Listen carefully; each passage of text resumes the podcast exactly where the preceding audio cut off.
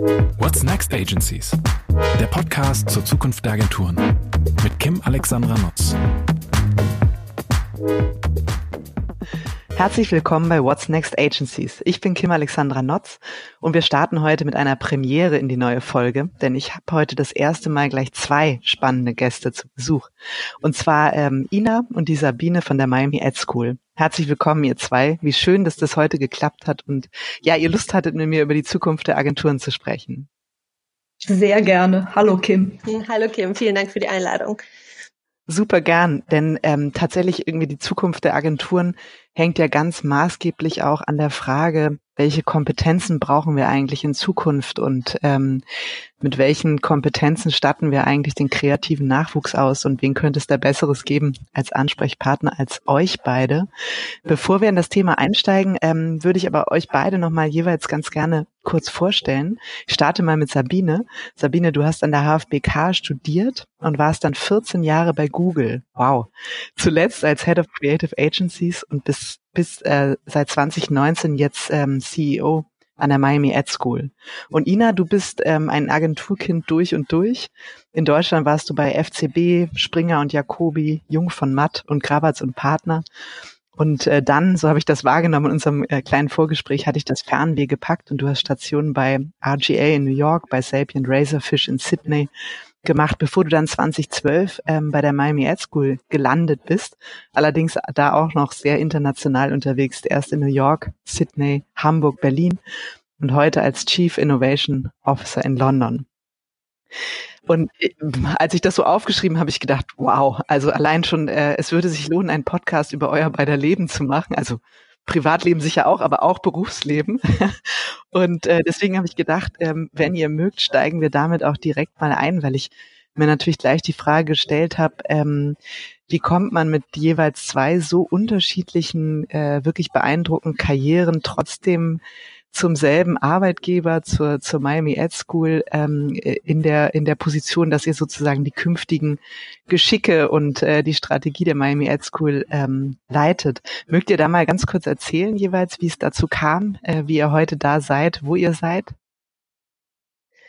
Ja, du, vielleicht kann ich ja mal kurz anfangen. Das ist ja ehrlich gesagt wie, alles wie so eine kleine Familie, ne? Sowohl äh, der Miami Ad School Space als auch als auch Google und Google war auch immer schon so ein bisschen Familie. Nicht nur, dass mein Mann da arbeitet, sondern dass wir auch äh, mit der Miami Ad School schon sehr früh Projekte dort hatten und äh, Kooperationen und Partnerships, wo ich dann schon des Öfteren einfach auch vor Ort war. Und irgendwann wurde mir Sabine dann vorgestellt, die ja auch als Dozentin bei uns schon länger tätig war und ähm, da das Google Innovation Lab geleitet hat.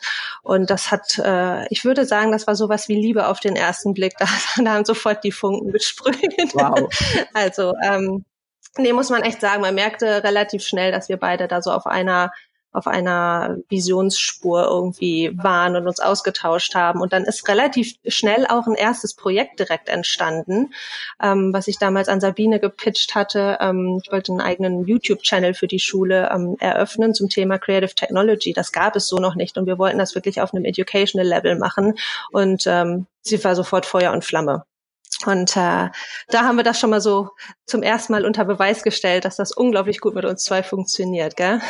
Das stimmt. Und weil das ja ein Podcast ist und deswegen nicht visuell, gebe ich noch mal so den äh, visuellen Clue, Cue. Ähm, also wir sind total unterschiedlich, so sehr komplementär. Ina groß, dunkelhaarig, ich klein, blond, äh, ich bisschen älter, Ina etwas jünger als ich. Ähm, und wir haben festgestellt, dass wir wirklich ähm, ja uns wunderbar komplementär ergänzen. So und ähm, vieles gemeinsam haben, also in dem Digitalen uns zu Hause fühlen, äh, sehr passioniert dabei sind, junge Kreative auszubilden, mh, mm, aber eben auch sehr viele Unterschiede. Und das kommt so wunderbar komplementär zusammen an mhm. der Miami Art School. Und darüber hinaus. Hat man auch den Eindruck, wenn man, wenn man mit euch beiden spricht, auf jeden Fall. Und sag mal, ähm, Sabine, nochmal so mit, mit Blick auf ähm, Google. Ich meine, 14 Jahre Google und dann zuletzt in einer wirklich spannenden Position, um die dich da bestimmt auch viele beneidet haben, mit vielen tollen, innovativen Einblicken und Projekten. Wann war so der Punkt, dass du gesagt hast, hey, ich wechsle da einfach die Seiten. Ich habe ich hab Lust, das äh, Fulltime zu machen und mich mit diesem Thema des kreativen Nachwuchses so stark auseinanderzusetzen? Also ich meine, 14 Jahre ist ja wirklich eine lange Zeit und so mein mein Bild äh, in meinem in meinem Exit-Jahr sozusagen war äh, a relationship has run its course. Also es war wirklich eine super Beziehung, die ich mit Google hatte und ich habe vieles auch neu aufbauen können. Also zum Beispiel das Thema Zusammenarbeit mit Kreativagenturen war relativ neu. Hört sich immer so an, so was, Google und Kreativagenturen muss doch eigentlich tradierte Geschichte sein. Nee, war es nicht. Ähm, also da konnte ich etwas pilotieren und, und neu anfangen, aber damit war es auch irgendwann gut und ich hatte so das Gefühl, ja, es ist immer noch eine gute Beziehung, die ist immer noch ganz gesund, aber eben nicht mehr so aufregend. Und ich wusste immer, dass die Miami Ad School als, als Ort und mit dem, was dieser Ort bietet, sehr meins ist. Und ungefähr so in Jahr zwölf bei Google wusste ich auch, ich möchte wieder mh, hm, zurück, wo ich herkomme so ein bisschen, back to my roots, weil ich habe ja Kunst studiert an der HFBK ähm, und bin dann über Zufälle, wie es immer so ist, in die New Media Szene gekommen und dann irgendwann zu Google und wusste, ich will wieder dichter an das Thema Kreativität und dichter mit Kreativen arbeiten. Also klar habe ich Kreativagenturen beraten und hatte mit äh, kreativen Leuten zu tun, aber eben doch mit diesem mittelbaren Google dazwischen, wo man ja einfach nicht so direkt im Kreationsprozess ist. Und irgendwann war sonnenklar, jetzt ist die, die Zeit, wo ich back to my roots gehe mit einer tollen neuen Aufgabe und Ina war eben ganz elementar beim mich da wieder hinführen. Also ich war klar als Dozentin da, aber ähm, wenn Ina nicht wäre, dann wäre ich nicht jetzt CEO. Also das hat sich wunderbar komplementär äh, ergeben. Toll. Ihr seid ja auch ähm, direkt mit tollen Aufgaben gestartet. Ähm, wenn man sich sozusagen die, die Schule, die Miami Ed School auch nochmal so anschaut ne, und überlegt, die ist 2003, das ist ja auch schon eine ganze Weile her, ähm, gegründet worden, damals von dem äh, Niklas Frings-Rupp und Oliver Voss gemeinsam. Und ähm, mhm. 2019, also letztes Jahr, ähm, hat der Niklas das sozusagen in eure Hände übergeben ähm, und äh, ich glaube, er wirkt jetzt noch als Creative Advisor so ein bisschen ähm, im Hintergrund mit bei dem einen oder anderen Projekt und ich sage mal, den Ursprung hatte die Miami Ad School, wie der Name schon so sagt, ne, im Bereich der Ads, also wirklich irgendwie mit Fokus auf Werbung und äh, jetzt ist ja, und das ist ja auch Thema des heutigen Podcasts, ne, die ganze Branche befindet sich in der Transformation und längst ist Kreativität nicht mehr nur Werbung und ähm, ja, total. wenn ich das so richtig verstanden habe, dann ist euer Kern ja auch eher zu sagen, hey, das ist eine Ideenschule, ne, es geht um mhm. Kreativität im Kern und ähm, Ihr beide seid ja auch dafür jetzt äh, so als Leadership-Team auch angetreten, diese digitale Transformation in der Schule ähm, voranzutreiben. Mögt ihr mal so schildern, was ist eure Vision? Also was habt ihr euch vorgenommen? Für was seid ihr ähm, angetreten? Ja, wie du eigentlich auch schon gesagt hast, also die, die Miami Ad School hat sich immens weiterentwickelt, genau wie die ähm, Branche sich weiterentwickelt hat, die ganze Industrie. Ähm, äh, Creative Industry hat sich über die letzten Jahrzehnte weiterentwickelt und ähm, so hat es auch eben die Schule getan. Und ähm, wir haben dem Ganzen diesen hybriden Ansatz noch ein, ein wenig holistischer, ähm, mit einem holistischen Approach ähm, an, angesetzt. Und das, das fing eigentlich schon vor vier Jahren an, als Olli und Niklas mich mit an Bord geholt haben, wo wir äh, wirklich überlegt haben, also das eine ist eine, eine eine hybride Kreativausbildung ähm, zu manifestieren. Das andere ist natürlich auch äh, zu schauen, wie sich, wie sich die Branche weiterentwickelt hat. Und äh, zum Thema Creative Technology, also es ist alles viel digitaler, kreat, äh, im, im Technologiebereich auch kreativer geworden und ähm, mehr auf Innovation ausgerichtet.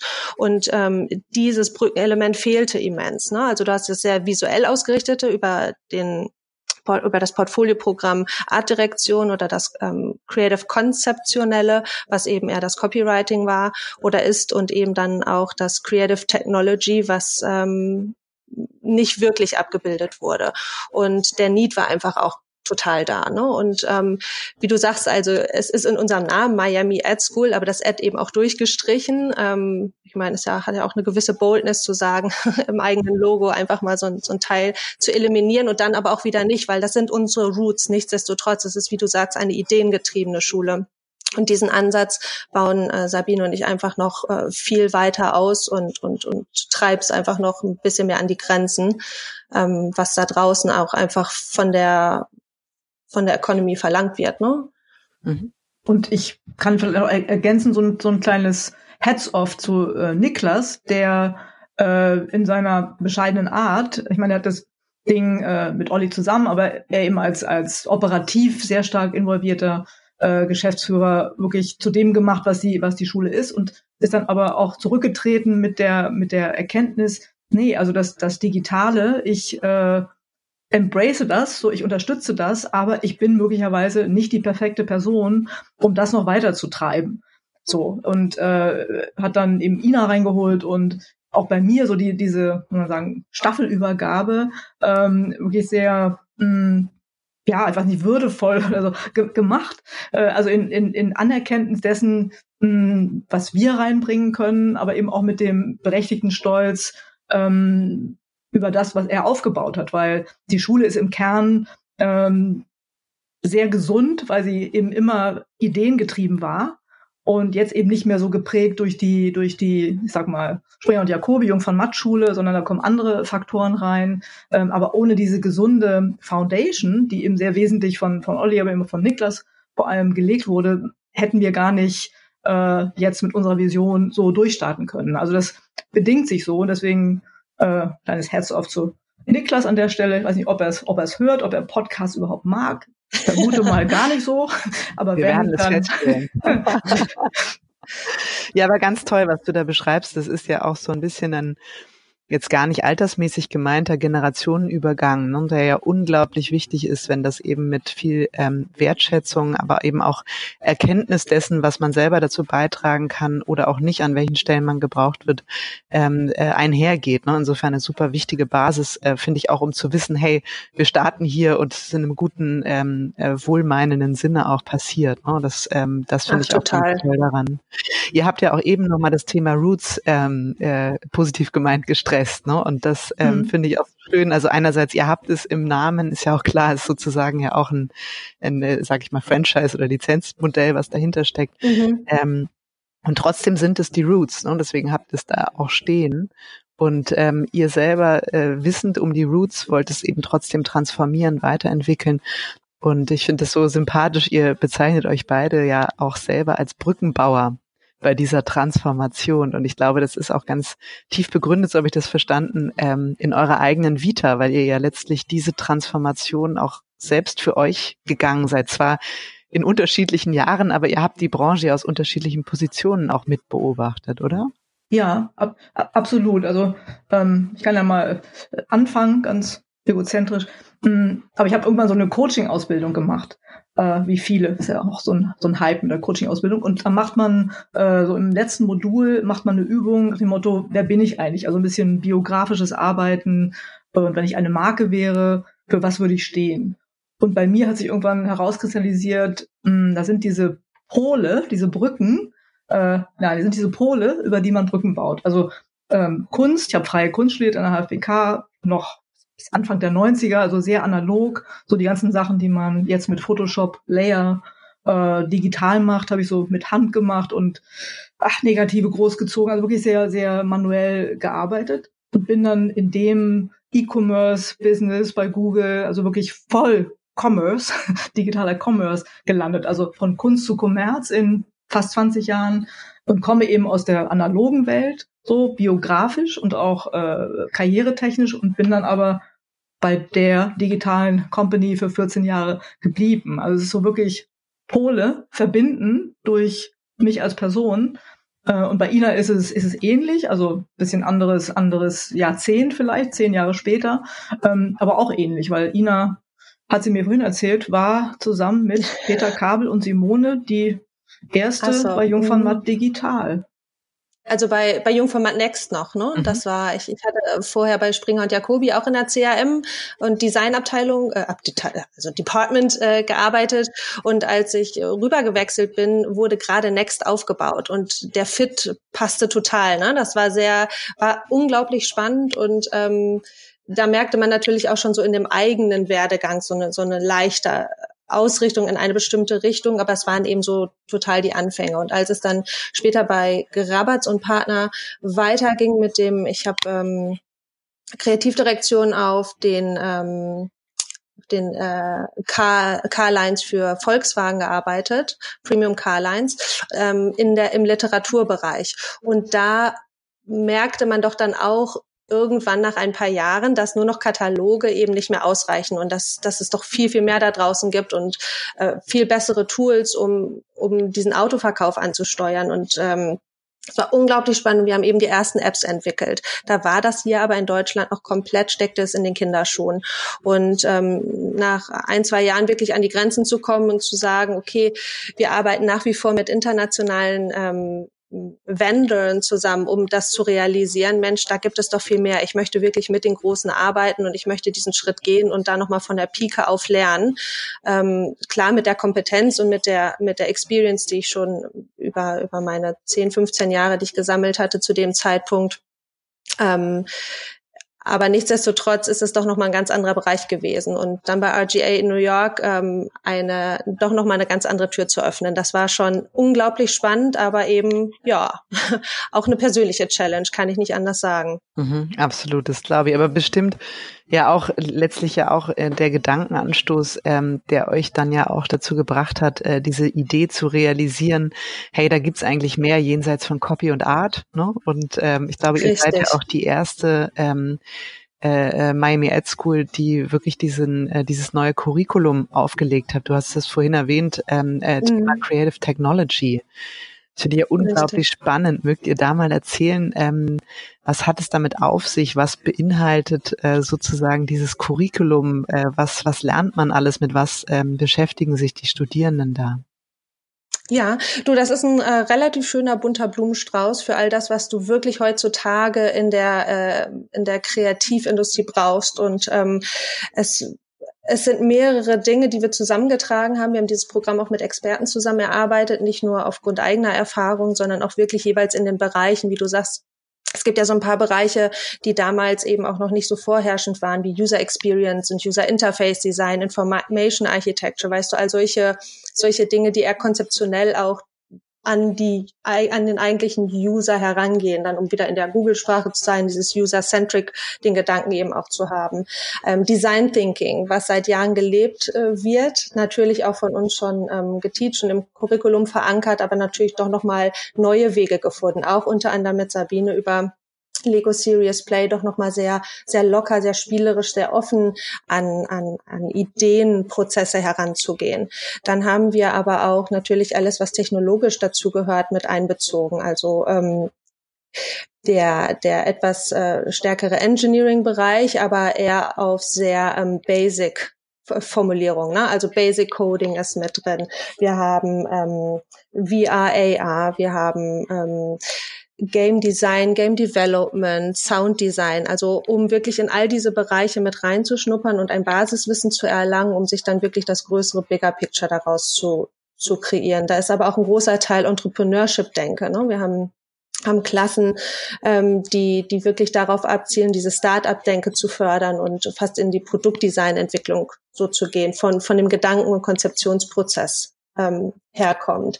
Spannend insofern auch, weil wir auch im Vorwege, du sprachst ja sprachst ja vorhin auch schon mal an, also die, die Schule stand ja auf, sehr, auf einer sehr gesunden Basis und wir haben eben grundsätzlich auch auf äh, sehr innovative Techniken vorher schon Wert gelegt, wie zum Beispiel ähm, eine Partnership, wo wir einen Recharge Room eingeführt haben in der Schule, um den, um den Kreativen noch so ein bisschen mehr Energy Boost zu geben über Biohacking. Also es gibt diese Brain Light Devices, über die du ähm, wirklich sehr intensiv zur Ruhe kommst und deine persönliche kreative Energie nochmal einen kompletten Boost geben kannst. Solche, so einen Raum haben wir eingerichtet. Wir haben aber auch zum anderen sehr ähm, sehr große technologische ähm, Neuerungen mit an die Schule gebracht, wo wir ja 360 äh, Immersive Technology Räume, wo du mit Greenscreen eben auch komplett den VR und AR Bereich mit entdecken und nutzen kannst.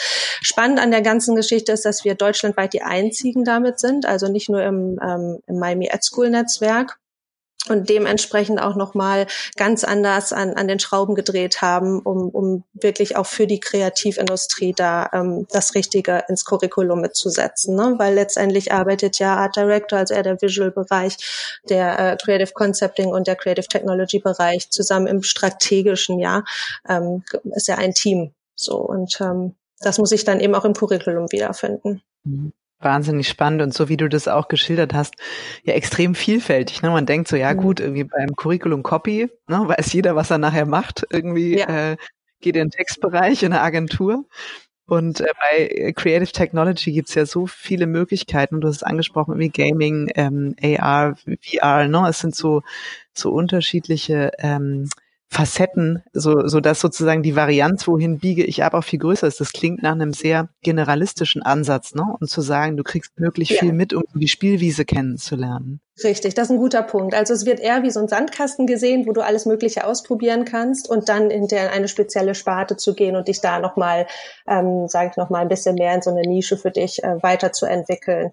Ähm, was, glaube ich, äh, das Allerspannendste auf dieser Reise war, dass es ja selber wie so ein eigener Prototype war. Also Prototyping ist unter anderem eben auch ähm, ein, ein großer Bereich, also nicht nur durch äh, Lego Serious Play, sondern wir haben unsere eigene Tech Garage, wir haben da unsere Lötkolben, unsere Raspberry Pis, weißt du, so ein Maker, Makers Mindset, was einfach komplett unterstützt wird. Und so ähnlich äh, haben wir das auch mit diesem Curriculum, ehrlich gesagt, angestellt, ne? dass du, dass wir uns damit weiterentwickelt haben und du lernst natürlich auch daraus. Also, wie wir vorhin schon sagten, die Branche hat sich weiterentwickelt und dieser sehr wahnsinnig perfektionistische Anspruch und High-End ähm, Top-Plakat und Ausarbeitung hast du im Creative Tech-Bereich eher weniger. Also du präsentierst dich ja eher und deine Ideen über Prototyping, über erste Ansätze und ähm, das ist schon eine riesengroße Lernkurve. Also auch ähm, nicht nur für die Industrie da draußen, für die wir ausbilden, sondern auch für die Leute, die an die Schule kommen und die vorher die Hochglanzplakate und EV-Spots gesehen haben und auf einmal hängen da ähm, Prototypes, Prototypen an der Wand mit äh, Movement, Sensoring und äh, verschiedenen technologischen äh, Einheiten, wo man irgendwie denkt, oh, wo, wo bin ich denn hier gerade? Ne? Also so diese Kombination ist halt äh, auch neu und musste halt auch erst gelernt werden. Und es war eine sehr, es war ein äh, relativ schwieriger Ansatz, weil das Creative Technology ähm, nicht den allerbesten Ruf weltweit hatte. Es gab einfach keine richtige Ausbildung zu dem Zeitpunkt dafür. Es wurde, der Need war überall da. Ich meine, wir, wir bilden die nächste Generation für die Googles, Facebooks etc. da draußen aus. Und ähm, es gab keine richtige fundierte Ausbildungsstätte dafür, weil es gab meistens die Leute, die eben ähm, Computing oder Engineering studiert haben und sagt, ach Mensch, ich bin auch so ein bisschen kreativ und sich dann so selbst in diesem Bereich eingearbeitet und so verkauft haben. Oder es gab eben genau die anderen, die hochdekorierten Kreativdirektoren, die auch sagen, auch Mensch, so ein bisschen Coding kann ich eben auch. Und ähm, dadurch hat das so ein, so ein bisschen so einen negativen Touch bekommen. Und das mussten wir natürlich auch erstmal beweisen. Deswegen waren wir auch ähm, innerhalb des Miami Ed School Netzwerkes damit ähm, am Anfang sehr alleine, ähm, weil wir erstmal diese Beweislage antreten mussten. Und das funktioniert. Das funktioniert auch nicht nur für Europa. Und wenn, wenn wir die richtigen Ausbildungsinhalte curriculummäßig verankern, dann kann das, ist es genau der Need, der den Zahn der Zeit trifft. Mhm. Das war so das Ziel. Mhm. Mhm. Und wenn du dir die Leute anschaust oder ihr, die jetzt auch ähm, kommen, ne, du hast ja gerade beide Möglichkeiten beschrieben, den harten äh, Coder und, und Engineer oder den äh, hochdekorierten Kreativen, der auch weiß, scheiße, an Tech komme ich nicht vorbei. Ähm, äh, mhm. äh, was würdet ihr jetzt so sagen mit Blick auf euren aktuellen Jahrgang? Ähm, wie setzt der sich zusammen? Was sind das für, ähm, für junge Menschen, die sich für diesen Bereich interessieren? Also da kann ich ja was dazu sagen, weil ich bin vor Ort, ich sehe die, beziehungsweise jetzt gerade nicht, aber äh, ansonsten sehe ich sie. Ähm, und die sind wie, wie all unsere Studenten super divers, super international ähm, und trauen sich erstaunlicherweise an das Thema Technologie mh, hm, fast so wenig ran wie so die etablierten älteren Kreativen. Ähm, und das ist ganz, ganz interessant. Also sie sind vom, vom, vom Hintergrund divers. Wir haben einen Zahnarzt, ein Doktor der Zahnmedizin aus Nigeria, der total tech-affin ist. Und der ist eigentlich unser Creative Technologist, obwohl er Art Direction macht. Also er hat sich nicht mal explizit für Creative Technology entschieden, macht aber äh, UX-Design, äh, baut Apps, so intrinsisch motiviert. Mm, also den würde ich als Creative Technologist bezeichnen. Ein, ein Zahnarzt, der sich sagt, so, ich habe eine Ebola-App äh, entwickelt in Nigeria und habe der hat große so Dental Hygiene Projekte gemacht und in Nigeria ist er, glaube ich, relativ bekannt. Dr. Dawal Bakare ist auch schon 36, also viel, viel älter als unsere normalen Studenten. Ähm, und der will später ein Creative Tech Art Director werden ähm, und seinem, seinem Land Nigeria helfen, äh, jetzt bei Corona, also bei, bei, bei mh, großen Themen, große Challenges mit Technologie äh, kreativ beackern. So, den gibt's, dann gibt's aber auch äh, 18-Jährige, die direkt nach dem Abi, Abi kommen und die sagen, ich möchte Text machen, weil ich kann gut schreiben, ich bin äh, konzeptstark, möchte das natürlich noch lernen. Mm, und die dann so spielerisch in das Thema Create Technology geführt werden. So, also wir versuchen das organisch, ist so das Stichwort, das so organisch wie möglich zu machen, weil wenn man so explizit das Label dran klickt, hier ist Creative Technology, äh, sind eben auch so Laval Bakaris äh, nicht wirklich abgeschreckt, der ist nicht abgeschreckt, aber man ist so, oh, Technology, that's scary. Aber wenn man es spielerisch macht, also wirklich mit so einem Design Thinking, Playful Approach, äh, dann hat man die ganze Bandbreite von 18 Abi, ich will Texter werden, mache aber vielleicht so Coding ganz vorsichtig und komme dann darüber in ein ganz anderes Feld. Äh, oder ich habe einen Zahnarzt aus Nigeria, der sagt, ich kann Apps bauen und ich möchte aber visuell irgendwie stärker werden und wenn mir jemand hilft bei VR-Apps, dann umso besser. Und ich finde, daran merkst du nämlich auch schon wieder, dass wie, wie toll diese Bereiche miteinander äh, verschwimmen und äh, sich ineinander äh, verweben, weil ähm, es, es spielt letztendlich gar keine Rolle. Also wichtig ist einfach, wie Sabine sagt, dass es ein, ein sehr organisch wachsendes ähm, Feld ist und es steht nicht Tech an erster Stelle. Es steht ähm, lösungsorientiertes Denken, genau, Konzept und Idee, ähm, um Innovationen zu schaffen, die dir den Alltag erleichtern, die eine bestimmte Challenge bestreiten und dafür eben die Antworten finden. Und das kann letztendlich dann alles sein. Und ich glaube, das Wichtige ist, dass, dass du einfach mit deiner Expertise, in welchem Bereich auch immer, ähm, dein Wissen dazu tust und mit anderen in bestimmten anderen Feldern einfach kollaborierst, um etwas Gemeinsames äh, zu erschaffen. Mhm. So und ähm, es ist tatsächlich immer noch sehr großes Fragezeichen bei vielen, was diesen Tech, mh, hm, das Tech-Pensum anbelangt. Und ähm, das versuchen wir ehrlich gesagt, da versuchen wir so ein bisschen die Angst zu nehmen, weil es ist ausprobieren und das ist etwas, was gerade auf dem deutschen Markt natürlich ein bisschen schwieriger angegangen wird, weil wir einfach, wir sind alle anders groß geworden, wir sind in einer sehr effizienten ähm, Gesellschaft groß geworden, die wenig Fehler zulässt oder dieses dieses äh, Learn from your mistakes, das das muss hier noch ein bisschen mehr ähm, gelebt werden, sagen wir es mal so. Und ähm, ja, das ist äh, sehr, sehr interessant zu sehen. Mhm. Aber letztendlich die neue Generation ist ja, ist grundsätzlich ja sehr offen. Ne? Die sind ja sehr äh, tech-affin ohnehin schon. Mhm. Insofern, ja. Aber ich glaube, mit dem, mit dem, mit der Fehlerkultur, das ist nochmal so ein gutes Stichwort auch für die neue Generation. Also auch Millennials und jünger und viel jünger. Ähm, da ist diese, diese Angst, Fehler zu machen. So, ich merke das immer bei dem Lego Series Play bei der Lego Series Play Session. Also es geht ja so, dass man mit, mit Lego baut, mh, hm, was man denkt und füllt. So, thinking with your hands. Und ich mache eben als Aufgabe, baut doch bitte mal eure individuelle Vorstellung von Kreativität. Und die nächste Übung ist, macht bitte ein Gruppenmodell, was eure Vorstellung von Kreativität repräsentiert.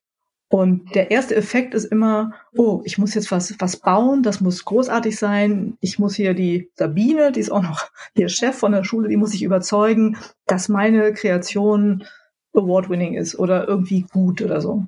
Äh, und ich so, nein, ihr seid hier an einer Schule, also hier ist es sowieso erlaubt, über zwei Jahre Fehler zu machen. Dafür seid ihr hier und bitte experimentiert und there is no right or wrong. Ihr müsst erstmal überhaupt in den Modus kommen, euch zu trauen. So haut es raus. Äh, und es ist ja wirklich auch als spielerisches, deswegen Lego Series Play gemeint. Aber trotzdem sind die in so einer kleinen Paralyse.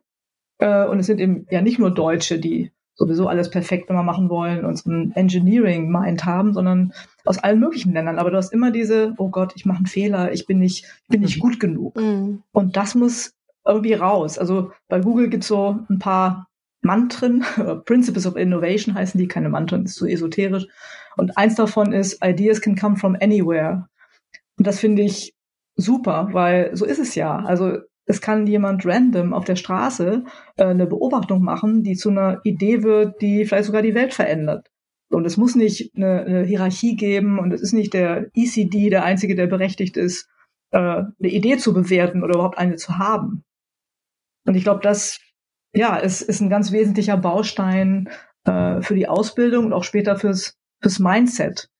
Weil also ohne diese ja, Fehlertoleranz oder so, sogar die, die, das bewusste äh, Fehler machen, entsteht nichts Großes, Neues, Innovatives. Ja, und jetzt denkt man noch hm. irgendwie, so wie ihr das auch geschildert habt, ne, bei eurem Playground-Ansatz, Design Thinking, ähm, alles sehr organisch und spielerisch, ähm, ist das ja noch äh, sozusagen ein Ökosystem, wo man sich viele dieser Dinge trauen kann und dazu auch eingeladen wird. Und wenn wir jetzt ja. mal mit Blick auf die ähm, Agenturbranche, die ja selber eben auch ähm, sich in dieser Transformation befindet und ja eigentlich auch äh, möchte, dass sich die Mitarbeiter weiterentwickeln, ausprobieren. Growth Mindset ist natürlich auch da ein Riesenthema.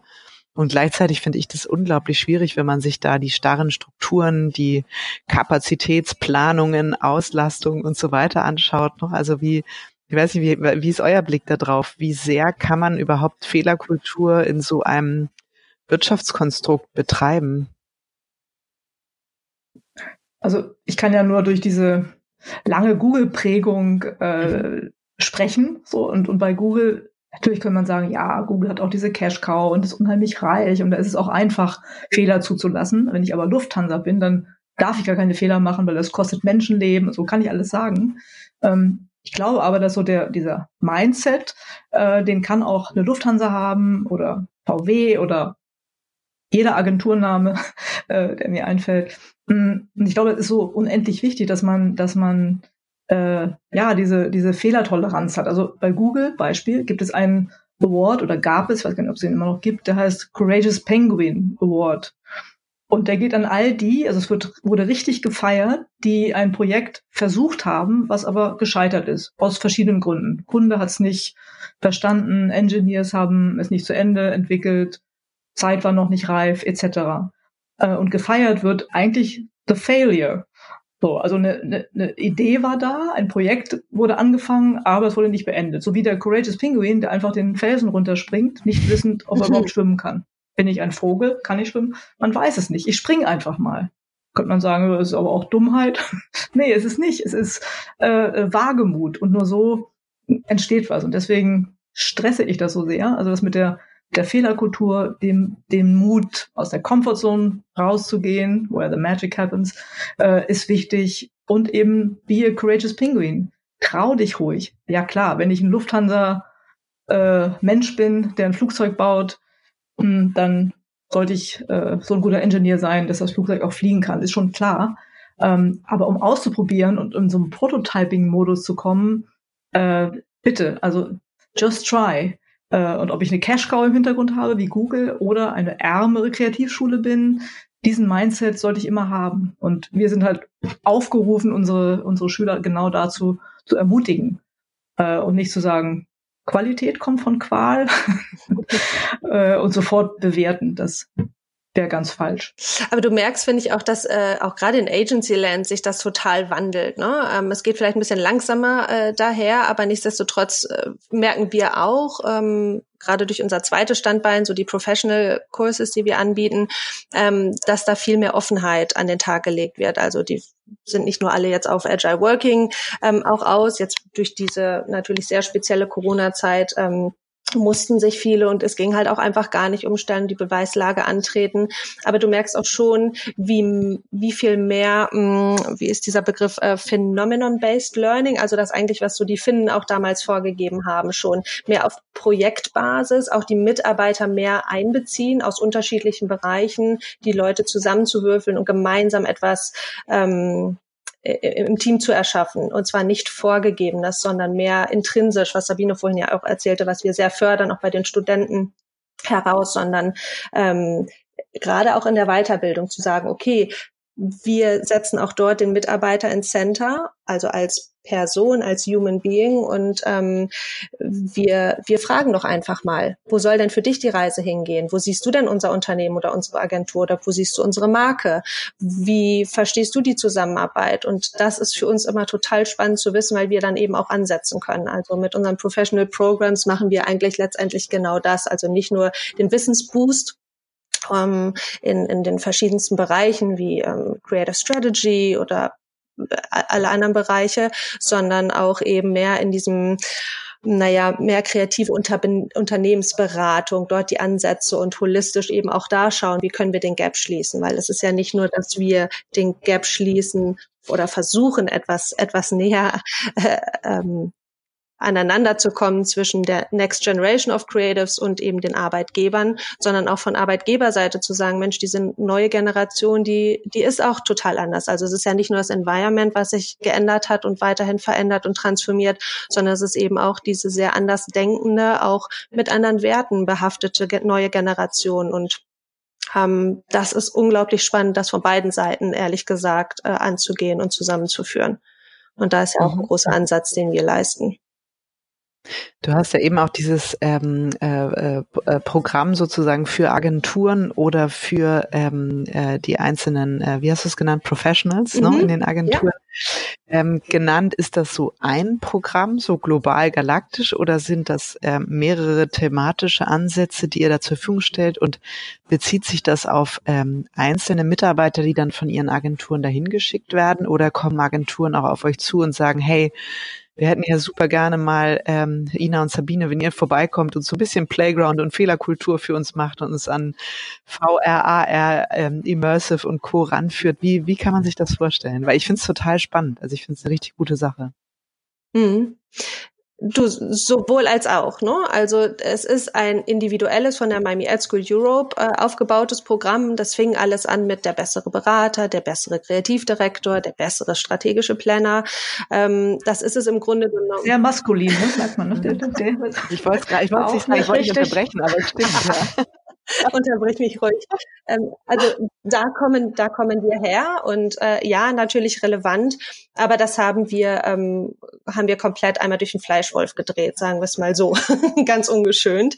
Ähm, nicht nur, dass wir es diverser äh, angehen, ähm, und nicht nur maskulin betrachten, sondern ähm, auch einfach aus verschiedenen Ansätzen sehen. Das ist für uns ist ähm, die äh, Weiterbildung für die Working Professionals, so würden wir es sagen, ähm, basiert nicht auf äh, Frontalunterricht. Also ich lerne, weil ich einen tollen Innovationsvortrag oder einen tollen ähm, ja, einen tollen Sprint oder irgendwas ähm, höre, sondern ich erlebe mit. Also du bekommst Impulse und du bekommst äh, Dinge an die Hand, mit denen du am nächsten Tag in deiner Agency direkt arbeiten kannst. Also es geht wirklich darum, ähm, entweder natürlich das Wissen zu fördern in bestimmten Bereichen, zum Beispiel äh, Strategic Planning ist nicht wirklich in allen Agenturen fest implementiert. Okay, wo ist es bei euch? Also zu analysieren, so eine, so eine Art Anamnese zu, äh, zu machen und zu okay, wie, wir müssen erstmal verstehen, wie ihr arbeitet, wie funktioniert ihr, wie geht ihr an Creative Briefs ran,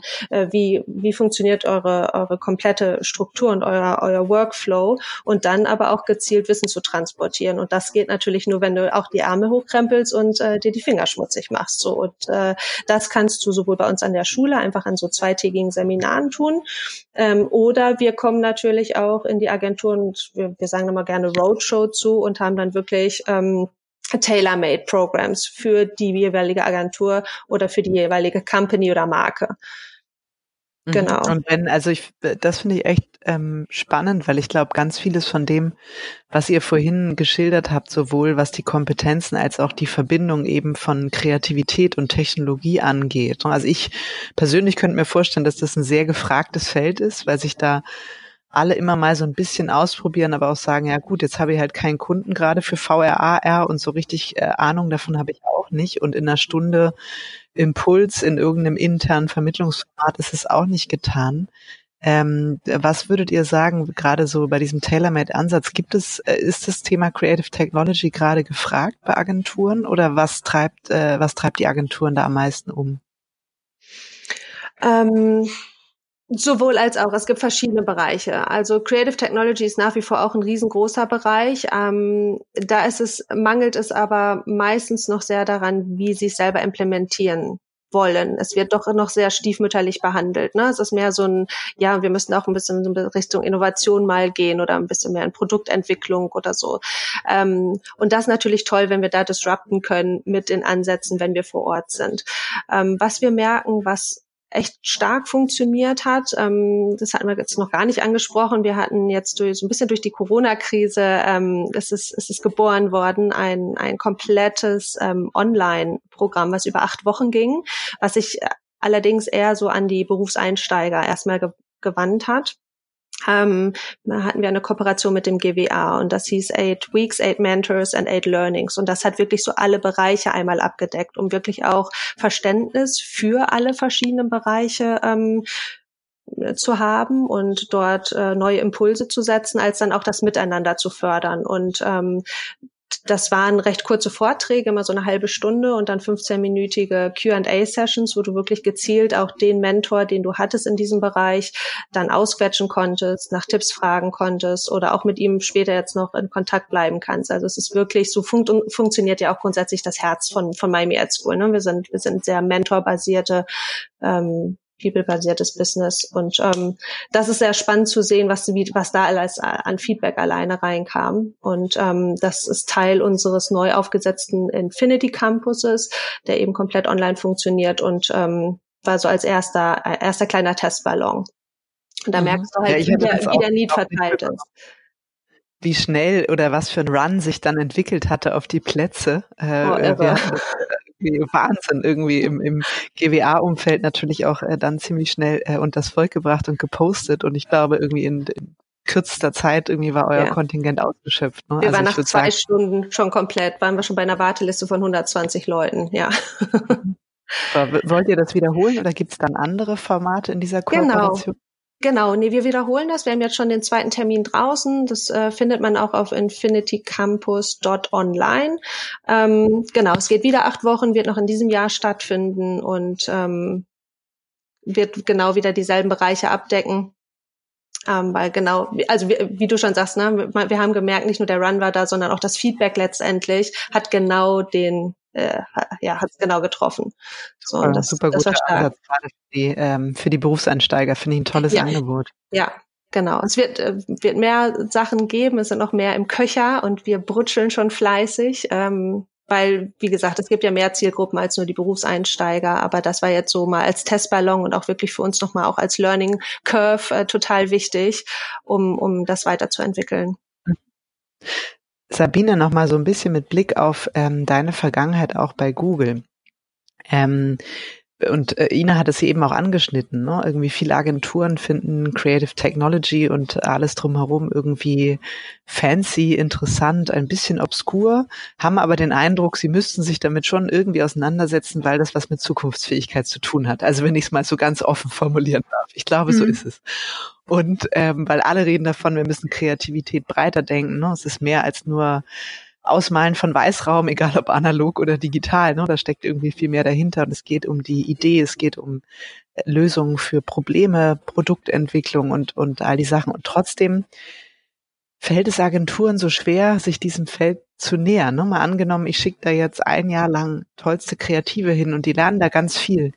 Habe ich als Agentur trotzdem ein Problem, ähm, die zu integrieren oder das auch in mein Leistungsportfolio zu integrieren. Woran liegt das? Also warum, ich meine, andere Unternehmen, auch der Mittelstand, äh, finde ich, zeigt sehr wohl, wie man sich selber ähm, weiterentwickeln kann, auch gerade mit diesen Themen.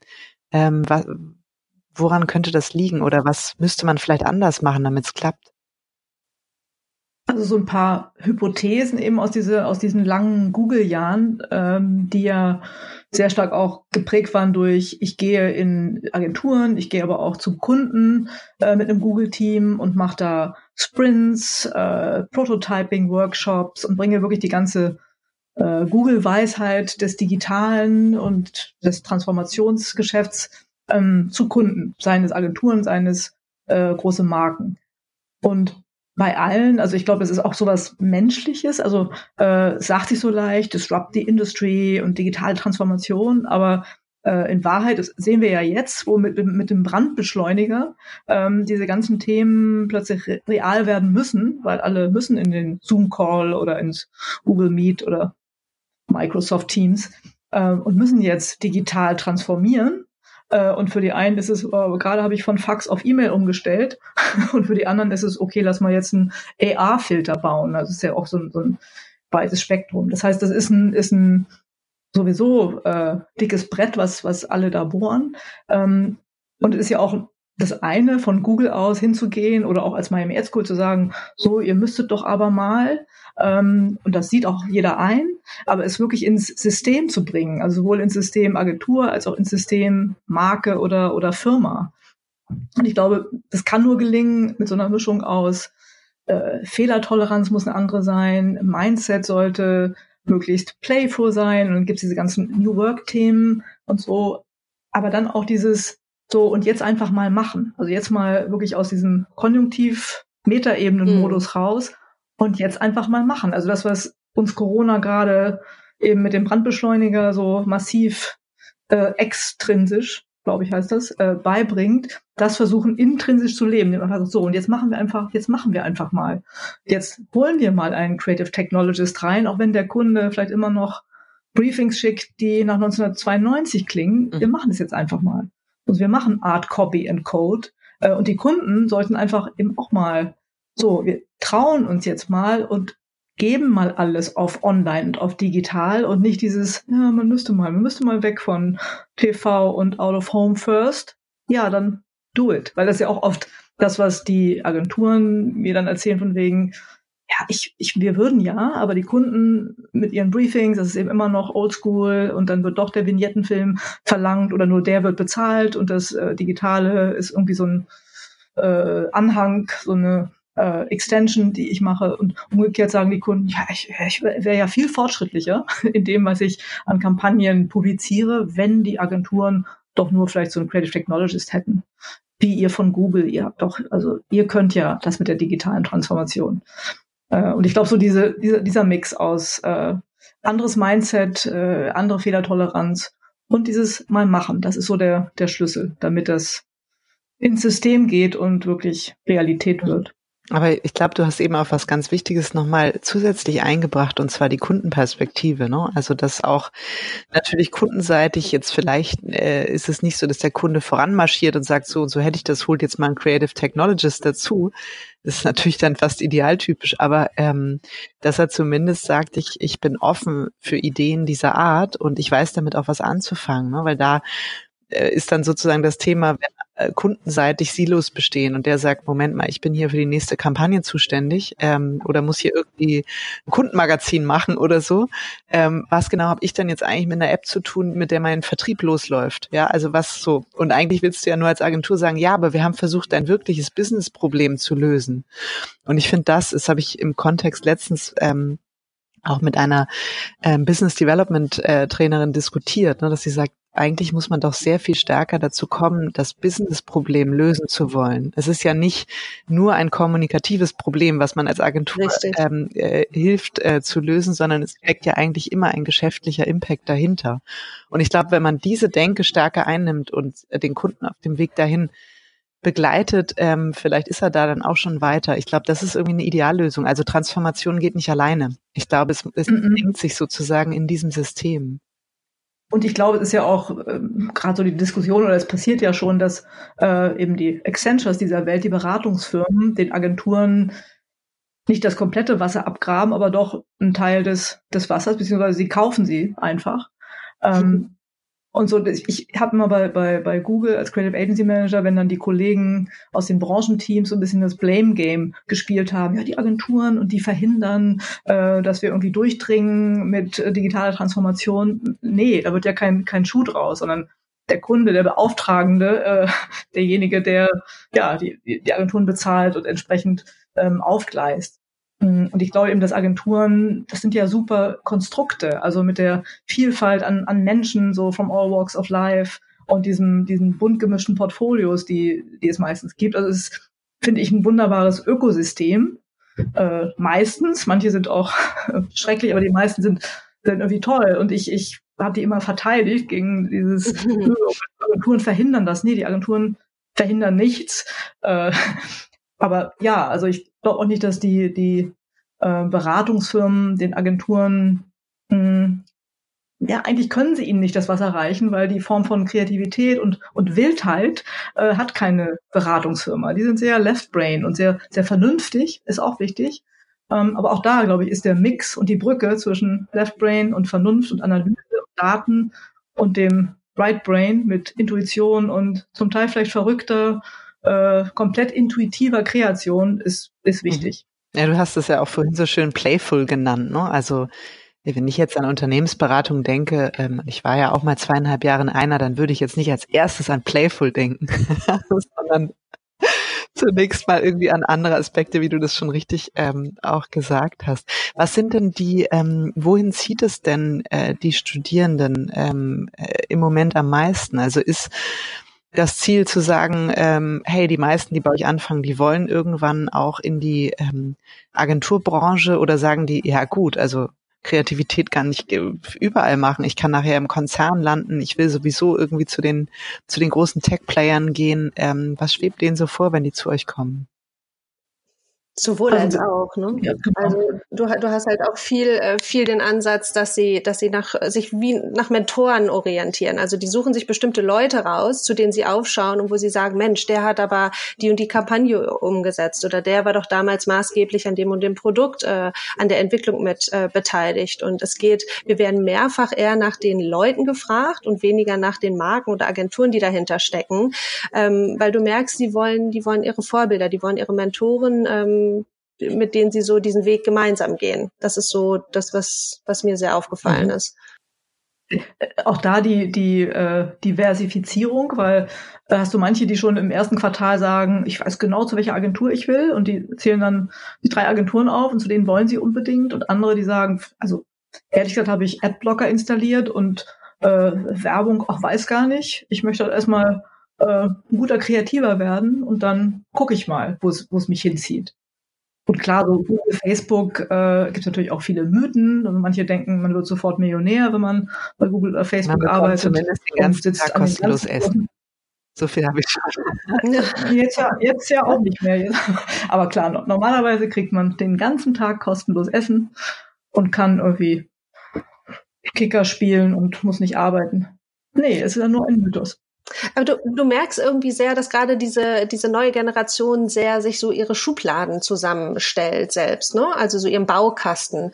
Ähm, dass sie oftmals mit der Vorstellung kommen, Mensch, also ja, gefühlt fange ich jetzt hier als Copywriter an. Also ich habe sehr stark eine konzeptionelle Denke. Ich habe auch schon mal selber mein Podcast, meinen YouTube-Channel, wie auch immer, aber bei der Schülerzeitung gearbeitet oder weißt du, also es hat so eine bestimmte Prägung einfach äh, basierend auf Experience, so auf, auf dem Erfahrungsschatz hin. Und dann merken sie aber relativ schnell, wenn sie bei uns sind und losgelassen werden und eben diesen Sandkasten erkunden und diese verschiedenen Spiel äh, ähm, Toys, äh, Spielzeuge in die Hand bekommen, dass sie ähm, dass sie ihren Spielraum auch erweitern. Und dann ist es oft so, Mensch, aber ähm, ja, also ich würde schon auch gerne nochmal so in den VR-AR-Bereich rein. Haben dabei vielleicht nicht wirklich so den ähm, die Vorstellung, wer das sein könnte, wer da jetzt Marktführer ist oder sonstiges. Das, äh, das wissen wir, bringen wir dann natürlich mit. Aber es geht dann vielfach mehr wirklich darum, nee, ich möchte mehr so in den Animation-Bereich oder ich möchte mehr in den Gaming-Bereich.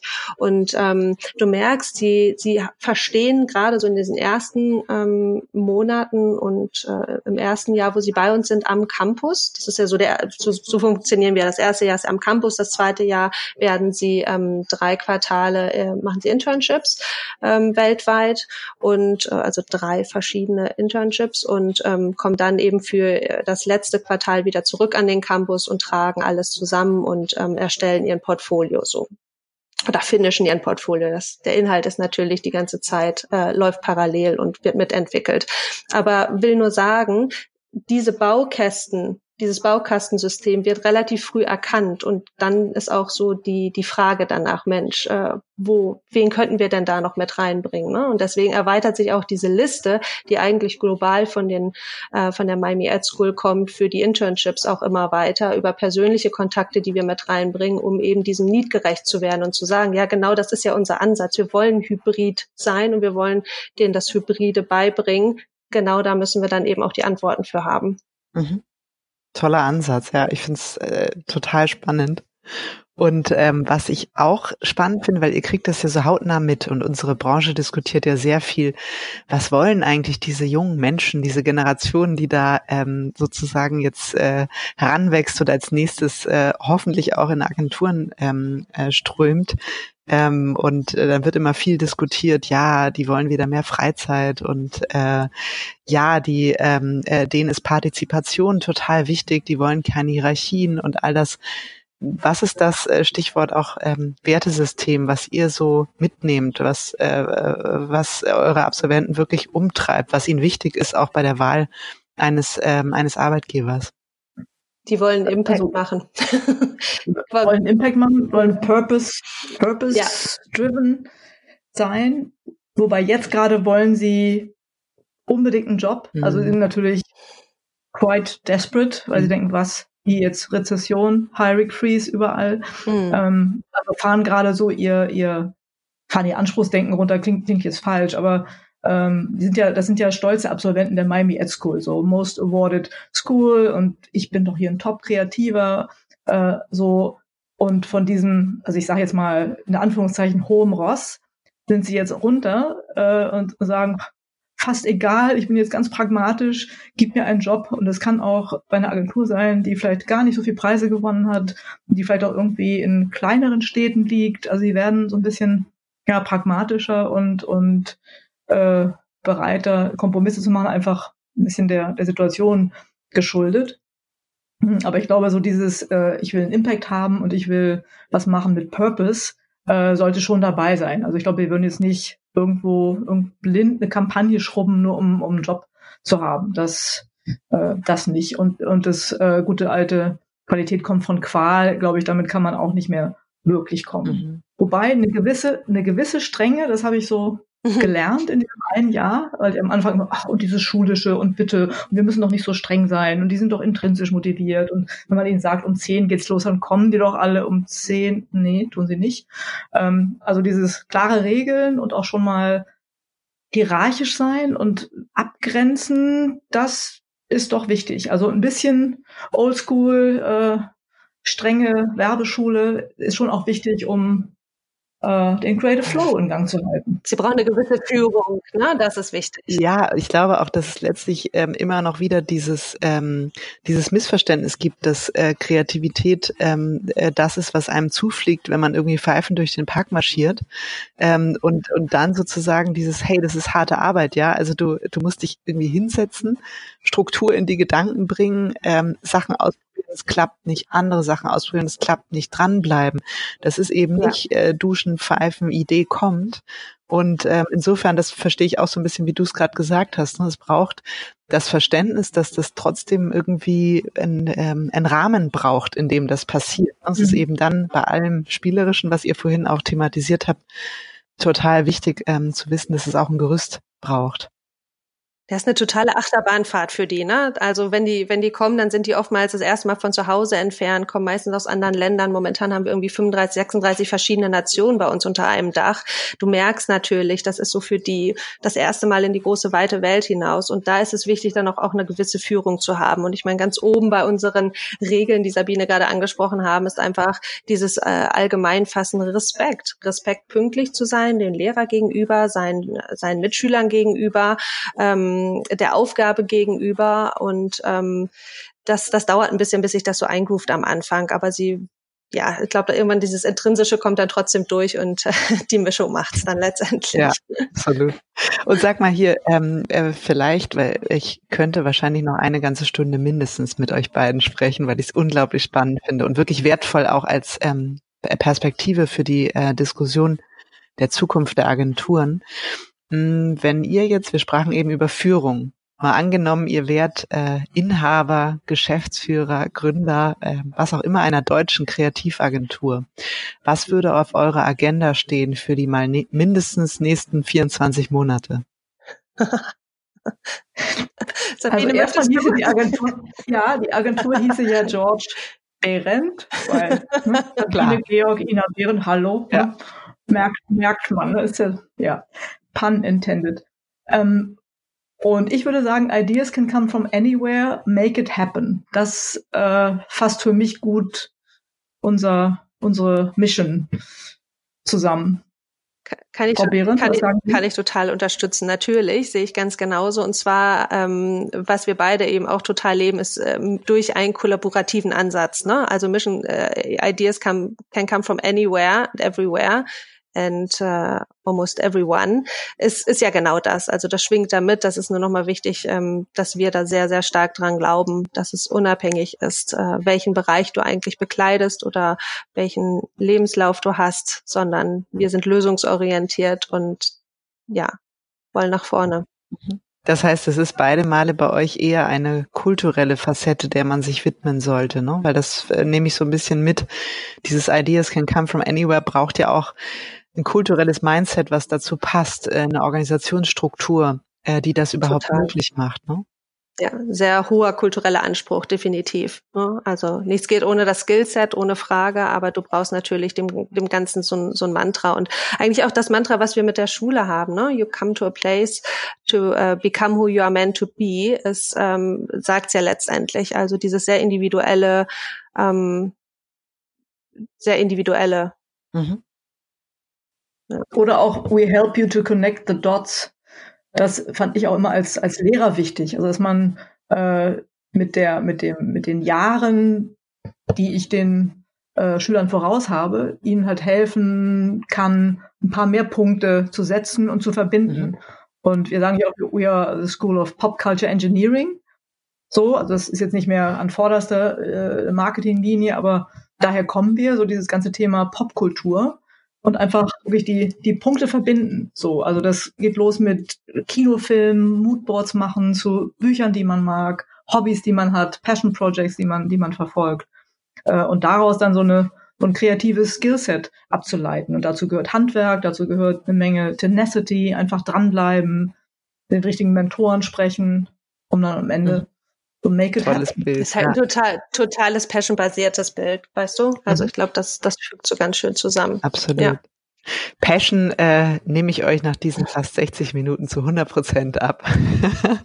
Vielleicht die letzte ähm, Runde, äh, weil ihr lebt von Ideen, von Kreativität, vom, vom Machen ähm, und ihr inspiriert ganz, ganz viele Menschen. Und ähm, was ich spannend finde als Abschlussfrage, wenn ihr das beide noch erzählen mögt, woher zieht ihr eure ähm, Impulse, irgendwas, was euch irgendwie zum Andenken, äh, zum Neudenken anregt oder ähm, ja, wie macht ihr das? Lest ihr viel oder redet ihr einfach mit vielen verrückten Menschen? Also nett gemeint Menschen.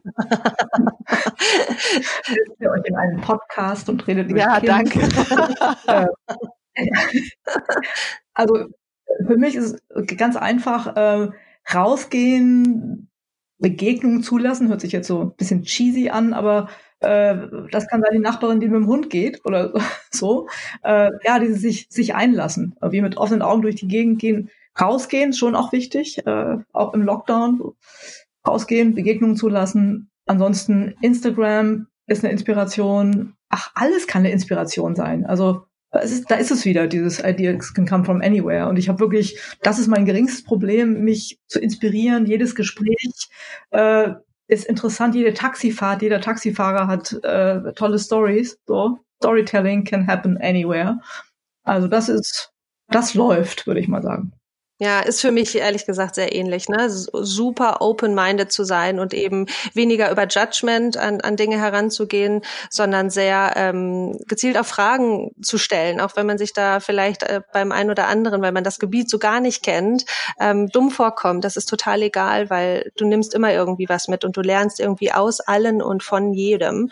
Und ähm, gerade so dieser, für mich ist das Thema Austausch halt total wichtig, egal in welchen Bereichen und auf welchem Level. Und ähm, das ist deckt sich ja sehr mit dem, was Sabine gerade auch sagte. Und Inspiration nehme ich, ziehe ich da total viel raus. Das ist einfach wirklich der Austausch mit anderen Menschen, anderen Kulturen ähm, und aber mit sehr, also wo, wo ich die meiste Inspiration wirklich rausziehe, ist mit Menschen zu reden, die eine gewisse Passion für was haben. Weißt du, das kann auch kann auch was total generisches sein. Ähm, wenn wenn dieser Mensch eine gewisse Passion hat, dann zündet er mich damit an und dann holt er mich in seinen Bereich rein und dann habe ich schon wieder was, was ich dazu lerne und für mich irgendwie als Inspiration mitnehme. Und ähm, lesen, na klar, ich lese total viel, ich äh, gucke auch viel TED Talks und so Zeugs. Ähm, klar, immer gucken, was ist da, das, das ist ja das Schöne in der digitalen Welt. Du hast so viele Sources, du musst nur halt wissen, wo du schaust, ne? Also, womit mein Morgen Zeit startet. Ne? Die ist ja auch womit du deine Zeit verbringst. Ja, aber ich kann nur sagen, ähm, für mich ist dieser Podcast die größte Inspirationsquelle seit Januar. und ich danke euch beiden sehr. Es hat unglaublich viel Spaß gemacht und äh, ich gehe mal mit mindestens zwei bis drei Ideen ähm, aus dieser letzten Stunde raus. Und äh, ich hoffe, dass es vielen so geht, die uns jetzt zugehört haben. Vielen lieben Dank, dass ihr Zeit hattet. Ah, danke dir, Kim. Sehr, sehr gerne. Sehr gerne.